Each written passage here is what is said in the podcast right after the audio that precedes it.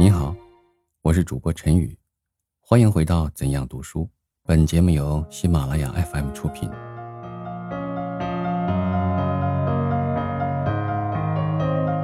我的苦学经验，丰子恺。在我只有诗歌、小说、文艺，可以闲坐在草上、花下，或仰卧在棉床中阅读。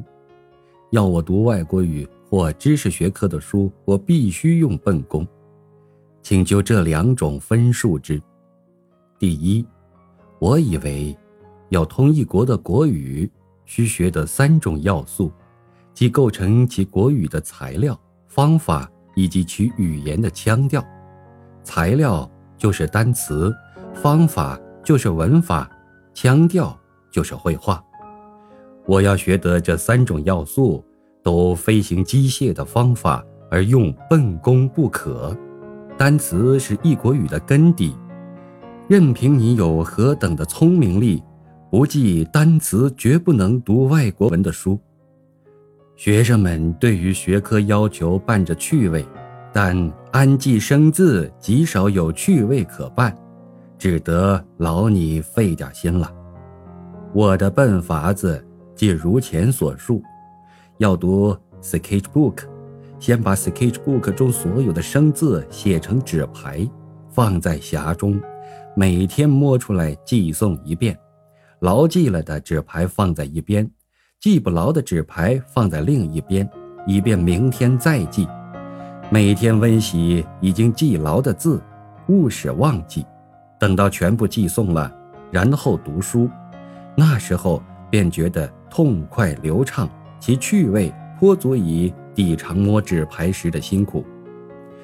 我想熟读英文字典，曾统计字典上的字数，预算每天记诵二十个字，若干时日可以记完，但终于未曾实行。尚能假我数年正式求学的日月，我一定已经实行这计划了，因为我。曾仔细考虑过，要自由阅读一切英语书籍，只有熟读字典是最根本的善法。后来，我向日本购买一册和英根底一万语，假定其中一半是我所已知的，则每天记二十个时，不到一年就可记完。但这计划实行之后，终于半途而废。阻碍我的实行的。都是教课，寄送和英根底一万语的计划，现在我还保留在心中，等待实行的机会呢。我的学习日本语，也是用机械的硬记法，在师范学校时，就在晚上请校中的先生教日语。后来我买了一后册的日语完毕，把后面所附的分类单词。用前述的方法一一记诵，当时只是应记，不能应用，且发音也不正确。后来我到了日本，从日本人的口中听到我以前所应记的单词，实证之后，我脑记的印象便特别强明，不易忘记。这时候的愉快，也很可以抵偿我在国内应记的辛苦。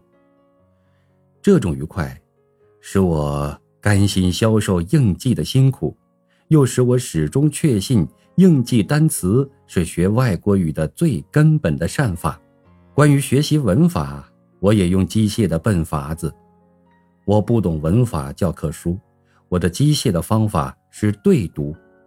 例如，拿一册英文圣书和一册中文圣书并列在案头，一句一句的对读，积起经验来。便可实际理解英语的构造和各种词句的腔调。圣书之外，他种英文名著和名义，我亦常拿来对读。日本有种种英和对译丛书，左页是英文，右页是日译，下方附以注解。我曾从这种丛书得到不少的便利。文法原是本于论理的，只要论理的观念明白，便不学文法，不分名词、动词亦可能读通英文。但对读的态度当然要非常认真，需要一句一字的对看，不解的地方不可轻轻通过，必须明白了全句的组织，然后前进。我相信认真的对读几部名作，其功效足可抵得学校中数年的英文教科。这也可说是无福享受，正是求学的人的自慰的话。能入学校而受先生教导，当然比自修更为幸福。我也知道入学是幸福的，但我真犯贱，嫌他过于幸福了。自己不费钻研而袖手听讲，由先生拖长了时日而慢慢的教去，幸福固然幸福了，但求学的心切的人怎能耐烦呢？求学的兴味，怎能不被打断呢？学一种外国语要拖长许久的时日，我们的人生有几回可供拖长呢？语言文字不过是求学问的一种工具。不是学问的本身。学些工具都要拖长许久的时日，此生还来得及研究几许学问呢？拖长了时日而学外国语，真是俗语所谓“扯得背头直，天亮了”。我固然无福消受入校正式求学的幸福，但因了这个理由。我也不愿消受这种幸福，而宁愿独自来用笨功。关于绘画，即关于语言的腔调的学习，我又喜用笨法子。学外国语必须通绘画，与外国人对物当然需通绘画，但自己读书也非通绘画不可，因为不通绘画。不能体会语言的腔调，腔调是语言的神情所寄托的地方。不能体会腔调，便不能彻底理解诗歌、小说、戏剧等文学作品的精神。故学外国语必通绘画，能与外国人共处，当然最便于学绘画。但我不幸而没有这种机会。我未曾到过西洋，又我是未到东京时，先在国内自习绘画的。我的学习绘画也用笨法子，其法就是熟读。我选定了一册良好而完全的绘画书，每日熟读一课，课期读完。熟读的方法更笨，说来也许要惹人笑。我每天自己上一课新书，规定读十遍，计算遍数，用选举开票的方法，每读一遍，用铅笔在书的下端画一笔，使凑成一个字。不过，凑成的不是选举开票用的正字，而是一个繁体的读字。例如，第一天读第一课，读十遍。每读一遍，画一笔，便在第一课下面画一个言字旁和一个士字旁。第二天读第二课，亦读十遍，亦在第二课下面画一个言字和一个士字。继续又把昨日所读的第一课温习五遍，记在第一课的下面加上一个四字。第三天在第三课下面画一个言字。和一个士字，继续温习昨日的第二课，在第二课下面加一四字，又继续温习前日的第一课，在第一课下面再加上一个木字。第四天在第四课下面画一言字和一士字，继续在第三课下加一四字，第二课下加一木字，第一课下加一八字，到第四天。而第一课下面的读字方始完成，这样下去，每课下面的读字逐一完成。读字共有二十二笔，故每课共读二十二遍，即生书读十遍，第二天温五遍，第三天又温五遍，第四天再温两遍。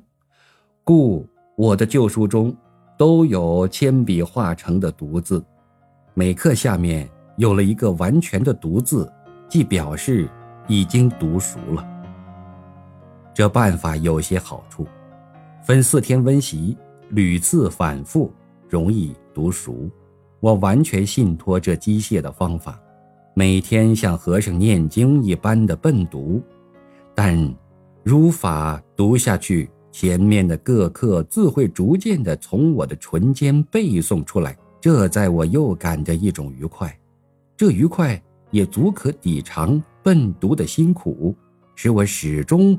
好笨而不谦。绘画熟读的效果，我于英语尚未得到实证的机会，但于日本语我已经实证了。我在国内时只是笨读，虽然发音和语调都不正确，但绘画的资料已经完备了，故一听了日本人的说话，就不难就自己所已有的资料。而改正其发音和语调，比较到了日本而从头学起来的，进步快速得多。不但绘画，我又常从对读的名著中选择几篇自己所最爱读的短文，把它分为数段，而用前述的笨法子按日熟读。例如，斯蒂文森和夏日数十的作品。是我所最喜爱读的材料。我的对于外国语的理解，和对于文学作品的理解，都因了这熟读的笨法而增进一些。这亦使我始终好笨而不谦了。以上是我对于外国语的学习方法。第二，对于知识学科的书的读法，我也有一种见地。知识学科的读，其目的。主在于事实的报告。我们读史地理化等书，亦无非欲知道事实。凡一种事实，必有一个系统，分门别类，原原本本，然后成为一册知识学科的书。读这种书的第一要点是把握其事实的系统，即读者也需原原本本的安记其事实的系统。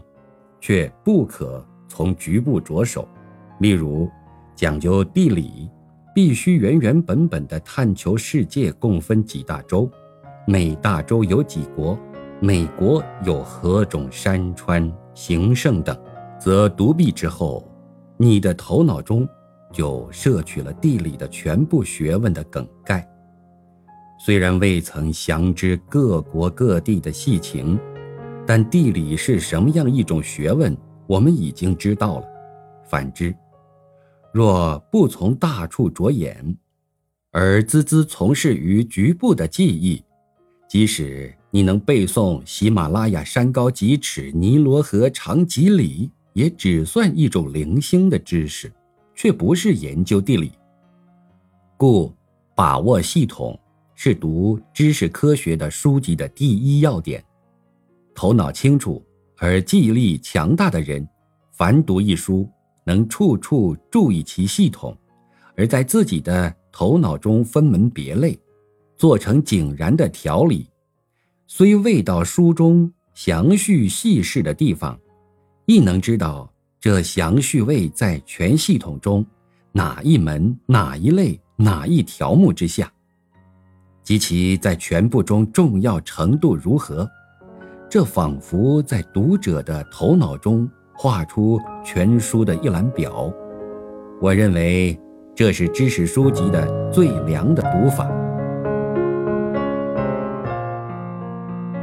但我的头脑没有这样清楚，我的记忆力没有这样强大，我的头脑中地位狭窄，画不起一览表来。倘叫我闲坐在草上、花下。或眼卧在棉床中而读知识学科的书，我读到后面便忘记前面，终于弄得条理不分、心烦意乱，而读书的趣味完全灭杀了。所以我又不得不用笨法子。我可用一本 notebook 来代替我的头脑，notebook 中画出全书的一览表，所以我的读书非常吃苦。我必须准备了 notebook 和笔，埋头在岸上阅读。读到纲领的地方，就在 notebook 上列表；读到重要的地方，就在 notebook 上摘要；读到后面，又需时时翻阅前面的摘记，以明此章此节在全书中的位置。读完之后，我便抛开书籍。把 notebook 上的一览表温习数次，再从这一览表中摘要，而在自己的头脑中画出一个极简单的一览表。于是，这部书总算读过了。我凡读知识学科的书，必须用 notebook 摘录其内容的一览表，所以十年以来，积了许多的 notebook。经过了几次迁居损失之后，现在我的废书架上还留剩着半尺多高的一堆 notebook 呢。我没有正式求学的福分，我所知道于世间的一些些事，都是从自己读书而得来的，而我的，都需用上述的机械的笨法子，所以。看见闲坐在青草地上，桃花树下，伴着了蜂蜂蝶蝶、燕燕莺莺而读英文、数学教科书的青年学生，或拥着棉被，高枕而卧在棉床中读史地理化教科书的青年学生，我羡慕的，真要怀疑。一九三零年。十一月十三日，嘉兴。听众朋友，本集播讲完毕，感谢您的收听。